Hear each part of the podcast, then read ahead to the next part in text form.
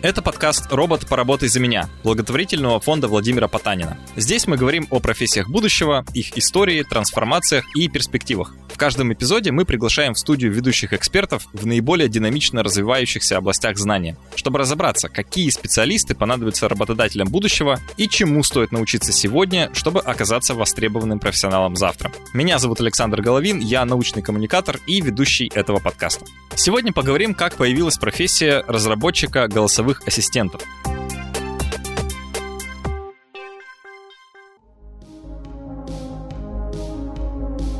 В 2019 году команда специалистов креативного агентства Virtue собрала исследователей, звукорежиссеров, лингвистов и разработчиков, чтобы создать беспрецедентный на тот момент проект. Они заметили, что все голосовые помощники, которые выпускаются крупными компаниями, звучат либо как мужчина, либо гораздо чаще как женщина. Энтузиасты решили выйти за эти рамки и создали гендерно-нейтральный голос, который не будет восприниматься ни как мужской, ни как женский. Для этого они записали, проанализировали и обработали десятки разных голосов настоящих людей разных полов. Нового голосового помощника назвали Q. My voice was recorded by people who neither identify as male nor female, and then altered to sound gender neutral, putting my voice between 145 and 175 Hz, a range defined by audio researchers. По словам создателей, Q разработали, чтобы дать компаниям альтернативу. Пока этот проект не спешат повсеместно внедрять в широкое пользование, но он явно стал очередным этапом развития технологий голосовых помощников. Программ, которые каждый день используют миллионы людей, чтобы облегчить свой быт, организовать расписание или просто развлечься. В этом эпизоде мы с вами разберемся, как появились эти дружелюбные голоса, которые идут из умных колонок и динамиков смартфонов. Какая история за ними стоит, почему они кажутся нам живыми, и самое главное, что ждет голосовых ассистентов в будущем.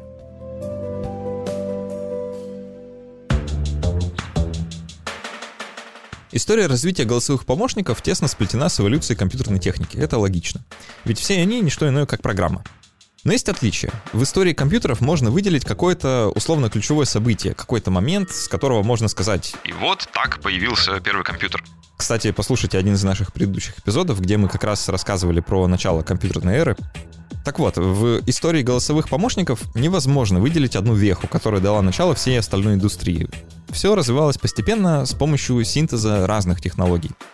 Может показаться, что о голосовых ассистентах мир узнал сравнительно недавно. Однако идея разработки машины, которая имитировала бы фундаментальный инструмент человеческой коммуникации, речь и диалог, интриговала ученых и инженеров еще два столетия назад. Первые попытки в конце 1700-х годов. Ученые из Австрии, Дании и Великобритании изобретали разные виды примерно одного и того же. Машины из резонаторов, мехов, металлических трубок и язычков, которые при помощи рук человека-оператора могли произносить подобие слов. В наши дни такую машину воссоздали, и вот, например, как она могла звать своих родителей. Более продвинутым синтезатором речи стал Водер. Разработка Гомера Дадли, инженера из корпорации Лаборатория Белла. На Водере нужно было играть как на инструменте, и в 1939 году его показали публике на Всемирной выставке в Нью-Йорке.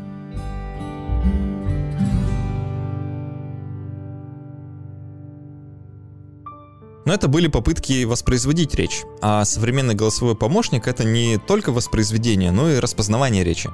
В начале 20 века активно начала разрабатываться электроника и электромеханика, и, как ни странно, первым предметом с голосовым управлением была детская игрушка 1922 года. Это была деревянная собачка, которая выскакивала из будки, когда ее звали по имени Рекс. Правда, электромеханическое реле Рекса срабатывало не на само имя, а на звук X, который звучал на определенной частоте. Здесь мы вновь э, сделаем отсылку к нашему предыдущему эпизоду и вспомним первых в мире электронных роботов Телевокса и Электро. С натяжкой можно сказать, что они работали на голосовом управлении, похожем на управление Рексом. Потому что реле в их э, электронных мозгах срабатывали именно на определенные команды, которые давал оператор. Но в строгом смысле этого слова распознаванием, то есть пониманием того, что именно сказано, они не обладали. Лишь в 1950-х годах развернулись полноценные исследования в области распознавания человеческой речи.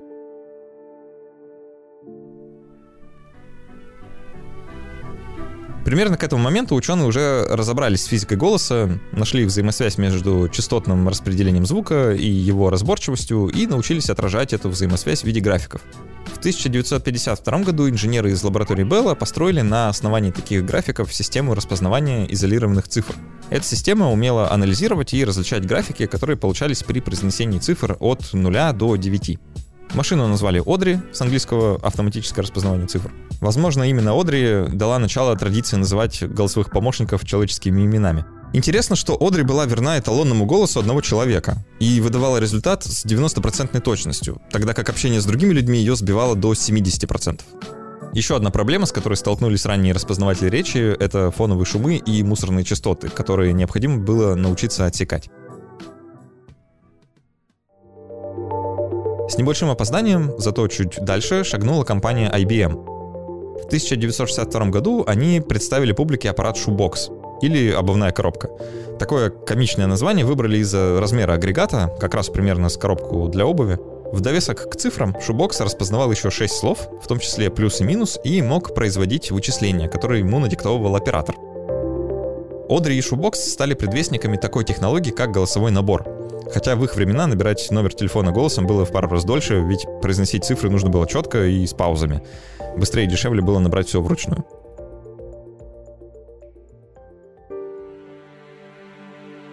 Чтобы решить проблему шумов, нечеткости восприятия, различий голосов, медлительности и небольшого объема распознаваемых слов, нужно было придумать что-то новое. Разработкой занялись американские военные. Здесь исследователям помогла теория графов. Ведь речь — это нечто вроде системы с конечным числом состояний. Есть определенное количество букв, которые соединяются в слова, а те в предложения. Результатом стала очередная машина распознавания речи Гарпия. Она уже умела различать больше тысячи слов, а это уже словарный запас трехлетнего ребенка. Однако Гарпия все еще была недостаточно быстрой для коммерческого использования.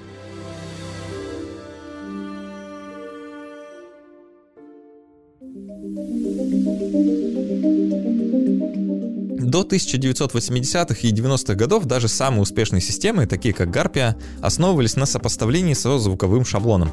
Прорыв случился в 1986 году, когда все та же IBM представила новую пишущую машинку с голосовым управлением. Называлась она Тангора, в честь э, Альберта Тангоры, мирового чемпиона по скоростному набору текста на ручной клавиатуре. Машина умела распознавать до 20 тысяч английских слов и была гораздо более гибкой. Она умела подстраиваться под говорящего, который сначала тратил на обучение Тангора минут 20, а затем мог пользоваться ею с довольно высокой точностью. В чем же был ее секрет? В статистике. Аппарат умел предугадывать, какая фонема будет наиболее вероятно идти за только что распознанной. После этого до первого коммерческого продукта оставалось совсем немного, всего 4 года. В 90-е компьютеры наконец получили достаточно мощные процессоры, а программы по распознаванию речи получили резкий скачок. В 1990-м появился прототип программы Dragon, которую доработают и выпустят в широкую продажу в 1997-м. Способный распознавать около сотни слов в минуту, Dragon используют по сей день.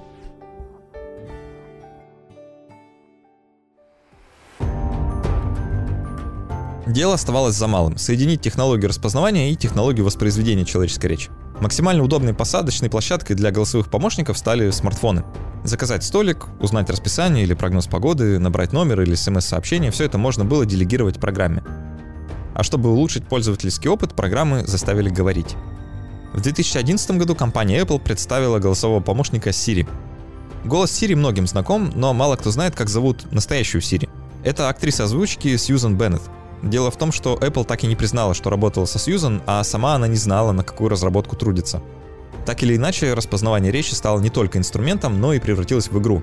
Так мы вступили в эру Алисы от Яндекса, Маруси от Mail.ru и даже Олега от банка Тинькофф. Однако здесь нужно сделать небольшой шаг назад и вернуться в середину 20 века. Большим этапом на пути общения человека и компьютера была программа по имени Элиза, один из первых чат-ботов в мире. Чат-боты — это немного в сторону от голосовых помощников, но именно история Элизы открыла нам один интересный эффект, связанный с voice-ассистентами. Программу для обработки естественного языка в 1960-х годах создал профессор Массачусетского технологического института Джозеф Вейтсенбаум. Он назвал ее в честь героини пьесы Бернарда Шоу «Пигмалион» Элизы Дулиттл, поскольку Элизу учили великосветскому произношению и манерам. Задачей же программы Элизы было ведение диалога с человеком наподобие психотерапевта. Алгоритм перефразировал высказывание собеседника и подставлял ключевые слова в заготовленный шаблон ответной фразы. Одной из первых испытательниц новой программы стала секретарь Витценбаума. Она села за клавиатуру и начала печатать. Через какое-то время ученый почувствовал, что девушка словно напряжена. Он заглянул ей через плечо, чтобы убедиться, что с ней все в порядке. Примерно через 3-4 реплики она повернулась к Витценбауму и сказала «Не могли бы вы э, выйти из комнаты, пожалуйста?» Ей начало казаться, что она доверяет свои тайны и переживания настоящему разумному существу, как на сеансе психотерапии. Витценбаум был шокирован такой эмоциональной отдачей и решил копнуть поглубже. Ходе исследований выяснилось, что при общении с Элизой пользователь бессознательно считал, что она мыслит, чувствует, интересуется, понимает собеседника и способна сопереживать. То есть становится в глазах человека антропоморфной. Самое интересное, что это проявлялось даже если человек знал, что Элиза — это детерминированный алгоритм, не запрограммированный на симуляцию эмоций. Позже Витценбаум писал, «Я не представлял, что настолько короткое взаимодействие с относительно простой программой может вызвать такое мощное бредовое мышление у вполне здоровых людей». Это явление, когда человек при взаимодействии с компьютером относится к нему как к живому и мыслящему существу, назвали эффектом Элизы, который мы можем ощущать и сегодня, когда общаемся с голосовыми помощниками. Этот эффект проявляется даже на совсем бытовом уровне. Когда вы снимаете деньги в банкомате, в конце на экране высвечивается слово «спасибо». Наблюдатель может подумать, что машина на самом деле выражает благодарность и даже может ответить «пожалуйста». Однако все, что делает банкомат, это печатает запрограммированную последовательность символов, не более.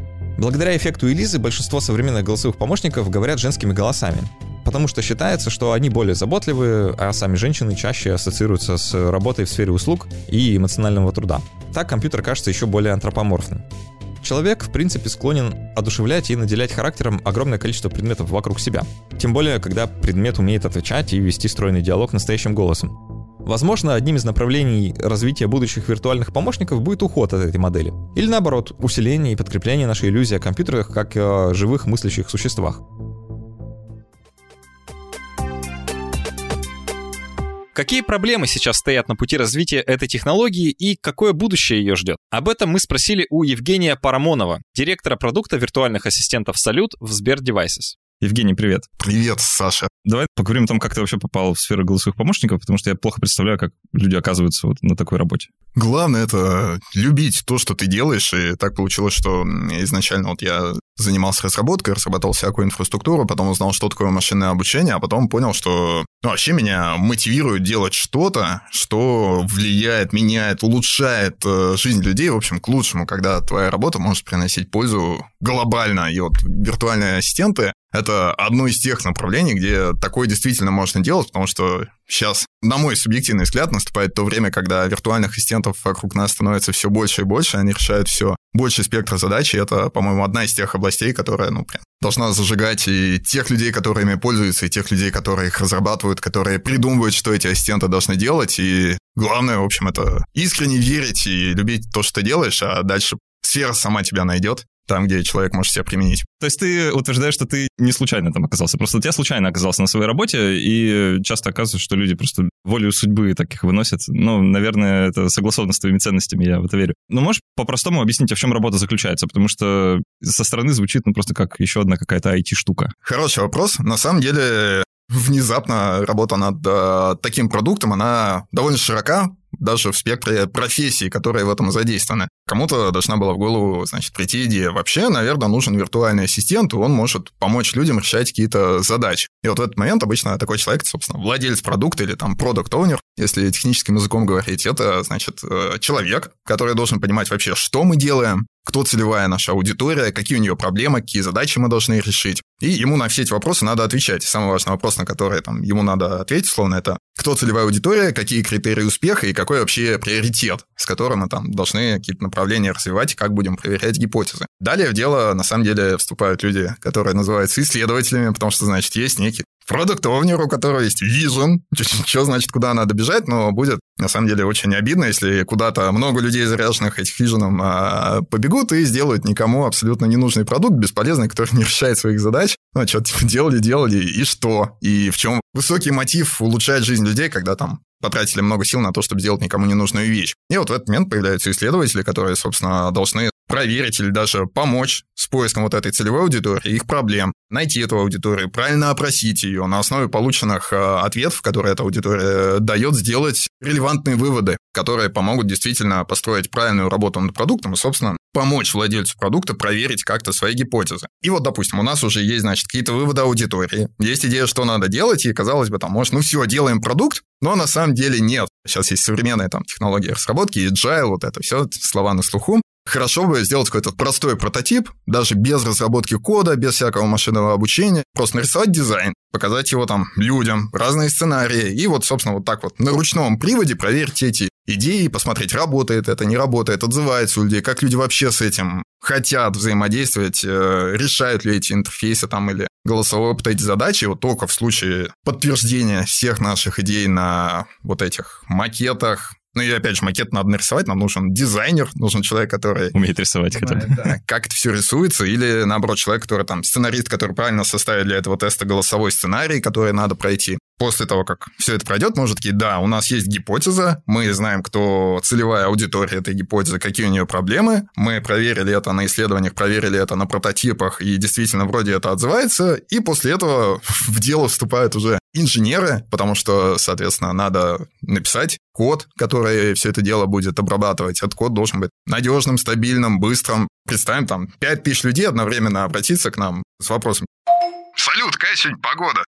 И, очевидно, мы этим 5000 людям одновременно, условно, должны будем ответить. Ну, плюс-минус. Явно эти люди не должны ждать там несколько часов, пока этот ответ придет, а это должно случиться плюс-минус одномоментно. Извините, вы 20 в очереди, да? Подождите, подождите ответа. Вот такого точно быть не должно. Кажется, это не соответствует нашим ценностям. Ну, у ассистента еще должен быть мозг, когда ты к нему там обращаешься на естественном языке. Он должен понять, что ты вообще ему сказал. Ведь, условно, человек, у него есть мозг, он там способен обучаться, адаптироваться. Мы когда оказываемся в другом стране и слышим незнакомый нам язык, может случиться ситуация, что мы вообще ничего не поймем, особенно если этот язык там читается как-нибудь справа налево, для нас вообще все будет новое, и мы потеряемся. А тут мы говорим про какой-то алгоритм, какое-то железо, которое все это должно понять, какие взаимосвязи есть в нашем языке, а как там что склоняется, какие синонимы, новые слова регулярно появляются. Вот там слово agile, это же относительно новое слово, там в средние века, кажется, никто там не работал словно по agile. Ассистент все это должен узнавать, и здесь как раз-таки вступает в бой искусственный интеллект, машинное обучение, которое помогает этому искусственному интеллекту работать.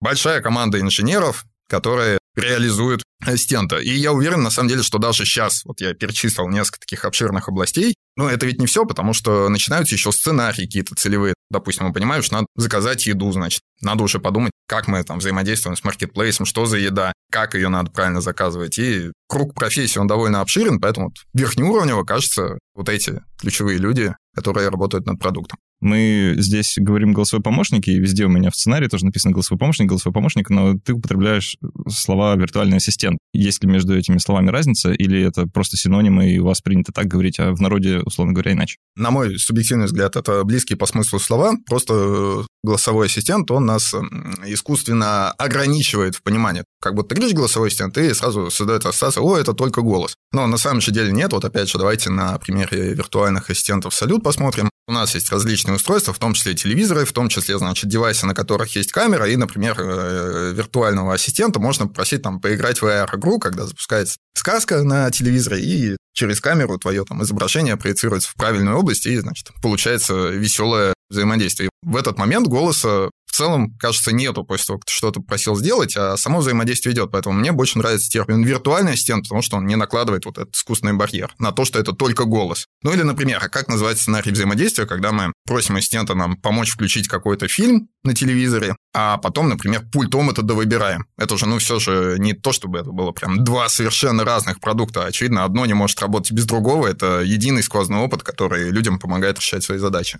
Ты сейчас такие классные примеры привел, что хочется узнать. А насколько далеко вообще зашел прогресс? О чем таком можно попросить виртуального ассистента, и он это сделает? Условно говоря, насколько эта технология уже развита?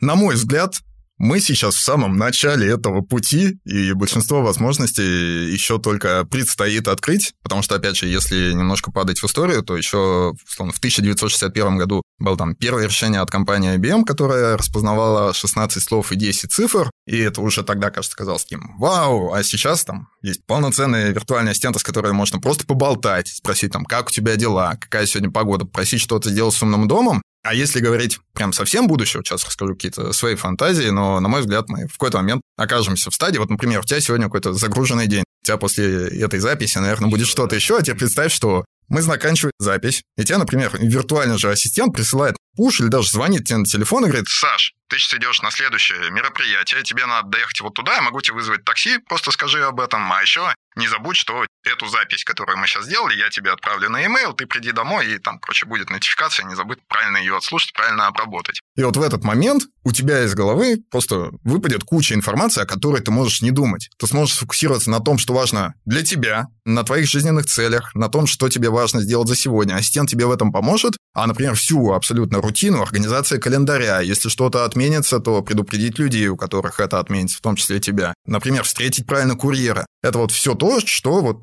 полноценно, я уверен, будет решаться, там, ну, наверное, в ближайшие годы, по крайней мере, очень бы хотелось в это верить. А как далеко мы до ситуации, которая, знаешь, вот была в фильме «Она», когда будет это все настолько уже сложно отличимо от человека, знаешь, что мы сможем не только болтать. Аналогии с фильма я не смогу никакую сказать. Ну, в смысле, я этот фильм не смотрел. Там, если вкратце, просто человек влюбился в своего голосового помощника, вот, и много времени там, проводил в беседах. Ну, в общем, такая любовная история, только без второго человека, условно говоря образ будущего такой немножко антиутопичный, в том смысле, что, ну, как далеко все может зайти. Вот то, что ты описал, это, в принципе, ну, понятно, да, вот я могу это представить, что, да, у меня просто есть виртуальный помощник, вот в полном смысле этого слова, ровно тем же эффектом мог бы нанять человека, который бы это делал. Примерно те же самые задачи. А есть что-то, что могут вот только виртуальные ассистенты или смогут только в будущем что-то совсем за гранью того, что вот мы, обычные люди, сейчас можем представить? Я думаю, да. Даже когда мы говорим просто про помощника, он у тебя ограничен вычислительным ресурсом. Ну, то есть люди по своей природе, они однозадачные и эффективно могут решать в один момент времени только одну задачу. Ну, например, вряд ли сейчас общаясь со мной, ты сможешь... Параллельно еще пару дел буду делать. Да, да. Ты просто либо потеряешь в какой-то момент контекст, в котором мы с тобой общаемся, либо потеряешь контекст общения в переписке, и тебе придется заново ее перечитывать. И когда мы говорим про виртуального ассистента, он просто даже вот на совсем простом сравнении, он быстрее делает некоторые задачи и способен сделать много дел сильно быстрее. Чтобы тебе заказать такси, тебе надо, значит, запустить приложение. Мы говорим, опять же, про такое будущее зайти в приложение, указать там точку А, точку Б, а если вот про такой идеальный мир, то тебе это ассистент, условно, должен сделать, наверное, смочь там меньше, чем за секунду, просто спросив тебя подтверждение, зная то, что ты вообще планируешь делать сегодня, таких задач может быть множеством. Параллельно может кому-то напомнить, что ты опоздаешь, тебе не надо будет звонить, или наоборот, ты приедешь пораньше, уточнить у человека, сможет ли он там приехать тоже пораньше, чтобы вы там классно встретились, поэтому да, а почему мы еще не там? Вот какие существуют преграды или сложности, которые нужно преодолеть, задачи, которые нужно решить? Вот что является передовым краем сейчас развития? Если вспоминать о том, какие профессии работают над тем, чтобы виртуальный ассистент вообще был классный, он развивался, то вот в первую очередь кажется логичным работать над теми задачами, которые возникают в большей своей части, и постепенно шаг за шагом, шаг за шагом закрывать э, все области, в которых ассистент может эффективно себя применять. То есть мы приходим когда домой, нам что было бы классно? Нам было бы классно там сказать «Салют, я дома!» И салют внезапно там включает тебе кондиционер правильно, может быть, подогрев умного пола, запускает там телевизор. Кушая еду, которую ты, опять же, уже можешь заказать прямо с телевизора, например, можешь попросить его там выбрать фильм. И вот эти потребности сейчас, кажется, в данный момент времени более актуальны, но я верю, что когда-то мы придем к тому, что виртуальный ассистент закроет большинство привычных нам областей, на которые мы сейчас сами тратим свое время и считаем, что это те дела, которые нам надо делать, о которых нам надо помнить, на которых нам важно фокусировать свое внимание. Кстати, да, я вот э, теплый пол дома не включаю, просто потому что мне лень разбираться вот с этим вот пультом, как он работает, и просто я такой, ну ладно, ну и нормально. Можно, в принципе, не включать. А чем будем делать с этим освободившимся временем? Инвестировать его в себя, развиваться. Как показывает история, когда появляется упрощение или автоматизация, или более эффективное выполнение какой-либо деятельности, сразу случается технологический прорыв, технологический рывок, то есть внезапно какая-то рутинная работа уходит, появляются новые профессии, новые возможности. Мы точно не будем скучать, в этом я уверен. Мы будем работать над своим развитием, над тем, чтобы улучшать окружающую среду, например. Голосовой ассистент нам такой. Что-то ты заскучал, вот тебе подборка мемов за сегодня. У нас фокус нашего подкаста в том числе на образовании и на, условно, советах молодым специалистам, как вот себя применить в интересной области. Если бы ты сегодня был только вот начинающим специалистом, кто только хочет войти в сферу разработки виртуальных ассистентов, какие навыки ты бы посоветовал развивать, что делать, э, в какую сторону смотреть, какие предметы изучать? В первую очередь надо ответить на вопрос, что я вообще от этой жизни хочу, что меня зажигает и какая высокая цель. Ну, например, мне очень нравится вообще представлять такую ситуацию, что значит, мне 50 лет, и я такой оглядываюсь назад и спрашиваю себя, что, черт возьми, классного я сделал в этой жизни, что я сейчас расскажу своим внукам, что они будут там гордиться дедушкой или там своему сыну. Правда ли в этот момент э, я такой, да, это, в общем, то, как я хотел прожить эту жизнь. Поэтому очень важно, по-моему, задуматься об этом вопросе вообще, чего ты хочешь достичь, что тебя мотивирует, что тебя зажигает. Потому что я верю, что если ты занимаешься любимым делом, тебе нравится своя работа, обстоятельства сложатся так, что ты сможешь себя реализовать. Ты будешь в этой области находить какие-то эффективные решения, предлагать прорывные идеи и делать так, что в итоге ты будешь шаг за шагом, шаг за шагом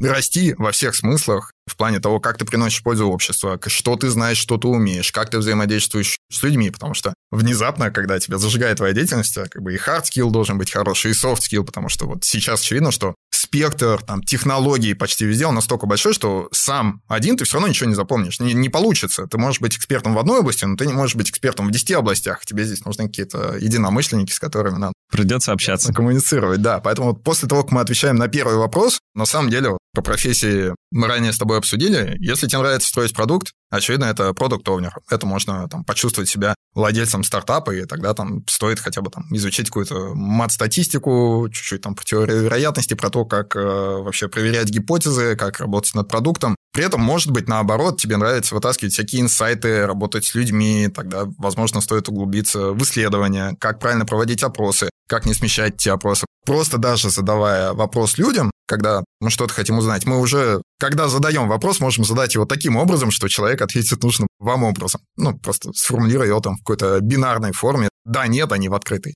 И дальше, соответственно, есть, конечно же, большой спектр инженерных областей, если вам нравится математика, нравятся технические науки, нравятся амбициозные задачи, когда есть какая-то цель, и текущие технологии не решают, а вам надо, значит, придумать алгоритм или сделать машинное обучение, которое эту задачу сможет решить, то, конечно же, надо заниматься техническими областями, хорошо знать математику, программирование, машинное обучение, возможно, рано начинать участвовать во всяких олимпиадах, как математических, так и по программированию, так и машинном обучении. Ну, собственно, если там говорить лично про меня, так получилось, что свою первую программу я написал, может, в классе в шестом-седьмом, это было, значит, на языке Паскаль, в разных олимпиадах поучаствовал. Мало кто помнит уже, что это за язык. Да, да, и потом уже инженерный стек развития у меня был. Постепенно там машинное обучение появилось, работа над продуктом, и, собственно, сейчас я занимаюсь любимым делом, делаю что-то, что помогает, я надеюсь, улучшает жизнь людей. Некоторые люди с нетерпением ждут появления сильного искусственного интеллекта. Меня, честно говоря, эта тема немножко пугает, но вот в контексте виртуального ассистента хочется спросить, а он вообще нужен или мы можем обойтись вот теми технологиями машинного обучения, диплернинга и прочего, что у нас уже есть, или появление сильного искусственного интеллекта как бы еще сильно, извините за тавтологию, задаст рывок вот в этом направлении? Чтобы ответить на этот вопрос, надо понять вообще, а зачем он нам нужен, сильный искусственный интеллект, какую задачу мы решаем. Поэтому я бы отталкивался от того, что очевидно, что когда появится, возможно, она уже есть, мы говорим там про сильное будущее, когда мы ставим амбициозную задачу, наверняка нам понадобятся более сильные модели, которые будут держать больше контекста, будут знать больше о нашем языке, смогут радикально быстрее переобучаться, но при этом большое количество задач уже успешно решается искусственными интеллектами даже на текущем уровне технологий. А сам ждешь? И я очень хочу, чтобы виртуальный ассистент все больше и больше помогал мне во всех сферах. Вот эта тема, она невероятно крутая. Я сам, знаешь, с тех пор, как впервые начал интересоваться, что это голосовые помощники такие, помню еще вот это детство, знаешь, когда мы там играли с чат-ботами, я просто набирал какие-то сообщения, и там мне что-то приходило в ответ, и такой, вау, невероятное ощущение. А сейчас как будто бы наступил такой момент, знаешь, когда я немножко разочаровался, честно признаюсь. Потому что, ну, ты такой, Говоришь, ну, расскажи анекдот, да, и тебе какой-нибудь несмешной анекдот в ответ, ты думаешь, ну, вроде как и все на этом. Я лично все еще не понял, как вот в моей конкретной жизни мог бы виртуальный ассистент работать. Но, видимо, это скоро поменяется. Деньги друзьям приводишь? Бывает. Как ты это делаешь? Захожу в банковское приложение и ручками... Сколько примерно времени у тебя это занимает? Ну, может быть, минуты три. С помощью виртуального ассистента салют ты можешь это делать примерно за 3-5 секунд. Я на полном серьезе, ты заходишь в приложение э, Сбербанк онлайн, там есть зеленый шарик, ты на него нажимаешь и говоришь просто «Салют, переведи маме или Васе или кому-то еще тысячу рублей». Он тебе найдет в авторской книжке, скажет «этот», такой «да», и все. Я попробую. Я прям тащусь, потому что вот после того, как я пользовался ассистентом, увидел, как человек это делает через интерфейс, и понял, что о боже, я же раньше тоже так делал, это безумно долго, а сейчас все. Ты рассказывал про то, что вот э, ты выходишь, значит, с записи, тебе виртуальный ассистент такой, так, у тебя дальше туда, вот тебе такси, короче, вот тебе маршрут. Я потому что в Москве редко бываю, я тут совершенно не ориентируюсь вообще. И я перемещаюсь исключительно вот набирая в Гугле в навигаторе, куда мне надо, и мне маршрут буквально вот по шажочкам рассказываются. И это всегда такая головная боль, потому что работает это плохо, не совсем понятно, сколько это действительно займет времени, я там еще могу не ввести не тот адрес. Я вот сейчас сюда шел пешком, и маршрут был совсем не тот, которым я шел и который мне показывался. Я так думаю, блин, а было бы удобно, если бы это можно было сделать как-то иначе. Может, э, это тоже скоро произойдет. Евгений, спасибо большое за это интервью, мне было очень приятно с тобой познакомиться, пообщаться. Класс, это взаимно. Вы слушали подкаст «Робот, поработай за меня» о профессиях будущего, об их истории, трансформациях и перспективах. Слушайте нас на всех платформах, обязательно ставьте звездочки и сердечки. До встречи в следующем эпизоде.